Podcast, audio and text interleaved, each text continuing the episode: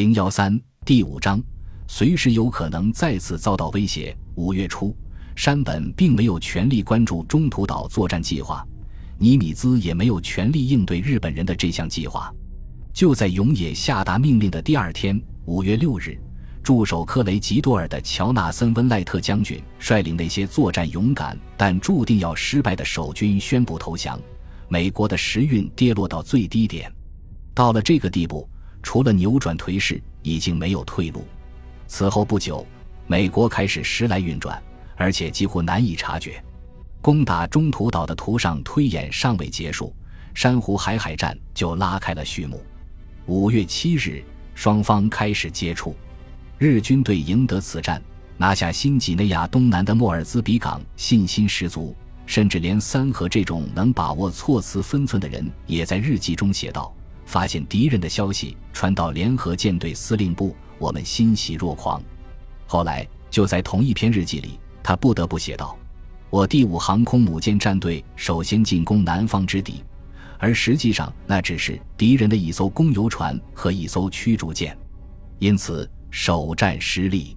三河希望的是比西姆斯号驱逐舰和尼奥肖号攻游船更大的舰艇。”在珍珠港空袭中奇迹般逃过一劫的尼奥肖号，现在沉入了海底。同时，三河继续写道：“德伯因岛南面的敌人对我部队发起攻击，于上午九点三十分许击沉我轻型航母翔凤号。此后，战斗曾一度处于对峙状态。对峙这个词很好的概括了这次冲突。此处不宜详述细节。”我们研究的是珊瑚海海战对即将开始的中途岛战役的影响，这种影响确实重要。五月八日上午，弗莱彻海军少将的第十七特混舰队和原中义海军少将的第五航空母舰战队终于都发现了对方。这两支舰队旗鼓相当，势均力敌。袁少将在战斗机和鱼雷轰炸机方面占优势，弗莱彻少将有雷达和先进的导航装置。约克城号和列克星敦号上防空火力较强，而祥和号和瑞和号协同作战数月，在配合上占有优势。天气对第五航空母舰战队有利，其上空浓云密布，而弗莱彻所在海域阳光灿烂。敌我双方相距二百海里，在大和号上的三河继续写道：“同舰的人都在关注南方的这场海战，双方距离很近，都有可能得手。”看来必有一场激战，尽管没有具体根据，但我对胜利充满信心，毫无顾虑。可是黑岛似乎对战斗的结局有些担心。括号里的话可能是三河在以后追加的。他继续写道：“经过长期严格的训练是我们的优势，因此渴望奏捷。”上午九点三十分许，收到密码信号，冲上去。十分钟后，传来战报。萨拉托加号被击沉，参谋室里响起一阵欣喜若狂的欢呼声。中午刚过，又来了一份战报：萨拉托加号中鱼雷九枚，炸弹七颗以上；约克城号中鱼雷三枚，炸弹八颗以上。因此，这两艘舰艇必沉无疑。我祥和号虽中数弹，仍能开动，这是多么重大的胜利呀！然而。萨拉托加号不在珊瑚海海底，而是在普吉特海峡接受最后的修理。日本人又一次把它跟列克星敦号搞混了。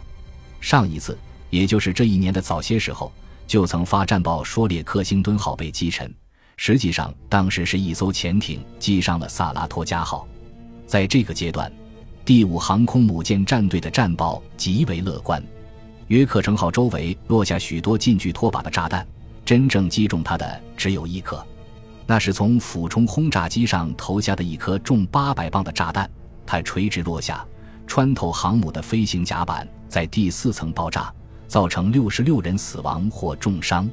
约克城号迅速采取行动控制火势，在埃利奥特·巴克马斯特海军上校的老练指挥下，他又能继续投入空战了。列克星敦号远不像袁绍将报告的那样身中鱼雷九枚，炸弹七颗以上。实际上有两枚鱼雷击中他的左舷，一颗炸弹击中备用舱，另一颗击中烟囱，还有几颗飞弹炸飞了几处护板。具有讽刺意味的是，这艘大型航母在战斗中受到的损伤并不严重，还能像约克城号那样照常起飞飞机。看来，他的沉默不是因为日本人投弹准确，而是因为美国人自己漫不经心。舰上一台发电机忘了关闭，结果，五月八日十一点四十分，战斗结束后约一小时，鱼雷放出的汽油雾气渗入机舱深部，被发电机不停运转产生的高温点燃，引起了一系列爆炸。列克斯夫人很坚强，直到十七点以后，弗雷德里克 ·C· 谢尔曼海军上校才忍痛下达弃舰命令。有些舰艇自开工建造起就时运不济。而另一些却一直吉星高照，万事如意。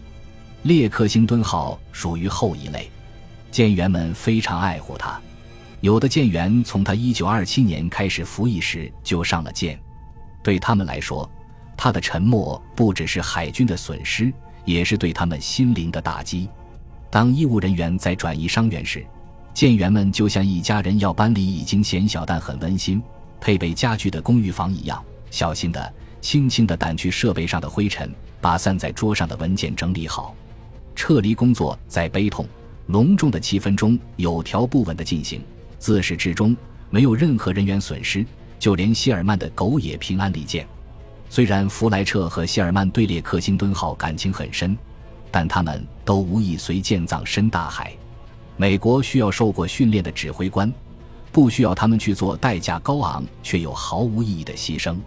舰长对全舰进行了最后一次彻底巡查，确信除二百一十六名死者外，全部人员均已撤离，才最后一个攀下绳梯。当驱逐舰菲尔普斯号释放鱼雷炸沉列克星敦号时，体格健壮、皮肤黝黑的舰员都像年轻姑娘一样，或嚎啕大哭，或默默流泪。袁少将的第五航空母舰战队同样也受到损失。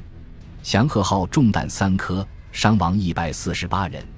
有一颗炸弹击中舰首，引燃汽油，烧坏了飞行甲板，使飞机无法起飞；另一颗炸毁了飞机发动机修理舱。祥和号在带着伤摇摇晃晃返回本土的途中险些倾覆。瑞和号虽未被击中，但由于人员和飞机均受到了损失，也不得不随祥和号驶回本土接受补充。大和号上的日本人接到乐观的战报，都在打着如意算盘。他们相信，他们不仅击沉了列克星敦号、西姆斯号、尼奥肖号，而且还击沉了巡洋舰芝加哥号及一艘加利福尼亚级战列舰，也许是盟军中唯一的重型战列舰，及澳大利亚皇家海军的澳大利亚号，可能还击沉了英国的战列舰厌战号。不过，该舰事实上并不在场。此外，还击沉击伤了一批杂七杂八的舰船。鉴于上述事实，三河不明白为什么第四舰队司令官兼莫尔兹比港珊瑚海作战日军最高指挥官井上成美海军中将要命令向北撤退并终止进攻。宇垣也无法理解井上的命令，于是立即发出电报：当前战绩大好，我们认为要对敌步步紧逼，请报告不能进逼的理由。第四舰队根本不理会这份语气尖刻的电报，再次下令延期进攻莫尔兹比港，并改变部署，准备攻打瑙鲁和大洋岛。三河勃然大怒，怒气跃然纸上。这种想法与失败主义无异。对第四舰队的这项命令听之任之，可能导致否定我大日本帝国海军的战斗精神。现在我们感到已无需太多顾及第四舰队司令官的体面和权威了。如果不于今晚实施夜袭，而是等明天白天，也许能有胜算。但如果这样做果真胜利了，只能说是我们交了好运。眼下我们必须全力追击逃敌，是紧逼敌人的时候了。如果燃料用完，就把所有可燃物统统投进锅炉里烧。显然。山本赞成三河的观点，他亲自下达了一个没有先例的命令，努力追歼残敌。但是山本的命令与宇垣的电报一样，也不起任何作用。